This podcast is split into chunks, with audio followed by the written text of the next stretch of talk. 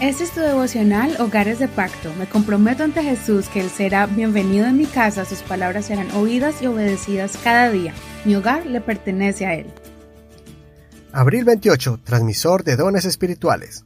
Romanos 1, verso 8. Primeramente doy gracias a mi Dios por medio de Jesucristo con respecto a todos ustedes, porque su fe es proclamada en todo el mundo porque Dios, a quien sirvo en mi espíritu en el Evangelio de su Hijo, me es testigo de que sin cesar me acuerdo de ustedes, siempre en mis oraciones, rogando que, si de alguna manera por la voluntad de Dios, por fin yo sea bien encaminado para ir a ustedes, porque deseo verles para compartir con ustedes algún don espiritual a fin de que sean afirmados. Esto es para ser animado juntamente con ustedes por la fe que nos es común a ustedes y a mí.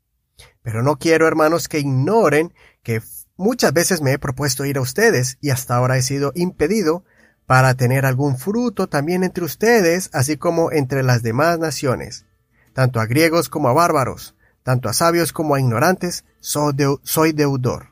Así que en cuanto a mí, pronto estoy para anunciarles el Evangelio, también a ustedes que están en Roma porque no me avergüenzo del Evangelio, pues es poder de Dios para salvación a todo aquel que cree, al judío primero y también al griego. Porque en él la justicia de Dios se revela por fe y para fe, como está escrito, pero el justo vivirá por fe. Estamos a punto de estudiar una de las cartas o epístolas del apóstol Pablo, dirigida a la iglesia en Roma. Una carta es un escrito enviado a alguien de forma personal. Una epístola es un escrito enviado para un grupo y leída en público, escrita de forma especial para la enseñanza e instrucción. Algunos eruditos afirman que esta es la mejor carta escrita por Pablo, especialmente por el tema principal de toda la epístola. La salvación proviene de la fe en Jesucristo y no por las obras de la ley. Él hace una presentación clara, concisa y llena de ejemplos para que los lectores entiendan la grandeza del Evangelio, sobrepasando a la ley de Moisés. Por eso en el verso 16 resalta el poder del mensaje de Jesucristo tanto para judíos como al resto de la humanidad.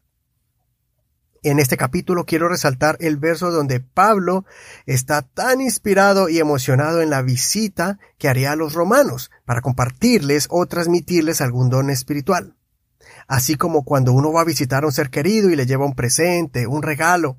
Asimismo, Pablo quería transmitirles y darles algún don espiritual para afirmar su fe en Dios y llevarles ánimo por medio del Espíritu de Dios y sus dones a los romanos.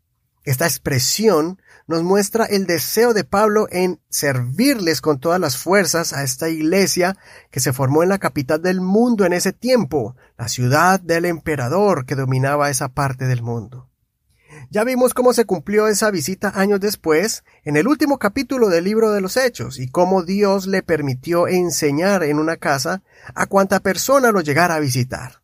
Aunque estaba preso, Pablo tenía privilegios concedidos por el centurión por la gracia que Dios puso en Pablo.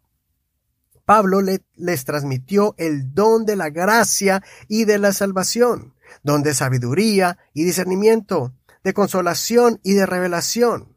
Realmente Pablo les dio muchos dones que iban envueltos en esa epístola escrita con tinta, papel y con el Espíritu Santo. Y cuando los visitó, derrochó todo el conocimiento, día y noche sin parar, en esa casa alquilada.